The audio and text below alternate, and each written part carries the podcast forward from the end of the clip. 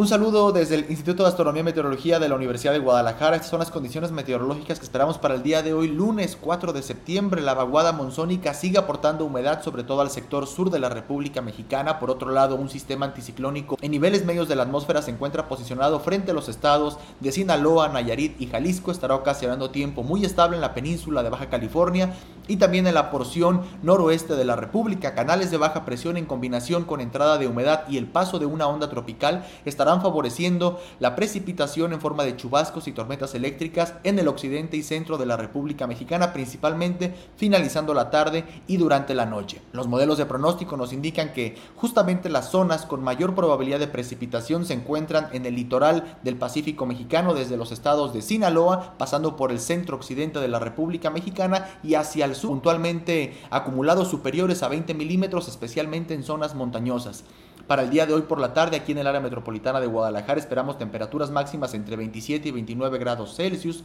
cielo parcialmente nublado y probabilidad de chubascos y tormentas eléctricas de manera dispersa al finalizar la tarde y durante la noche, sobre todo en la porción sur del área metropolitana de Guadalajara, tiempo más estable hacia los altos y el norte del estado, y en la porción de la Ciénega, sur, laguna, zona montañosa, tenemos la probabilidad de chubascos y tormentas eléctricas finalizando la jornada del día de hoy, de la misma manera que hacia la costa norte del estado de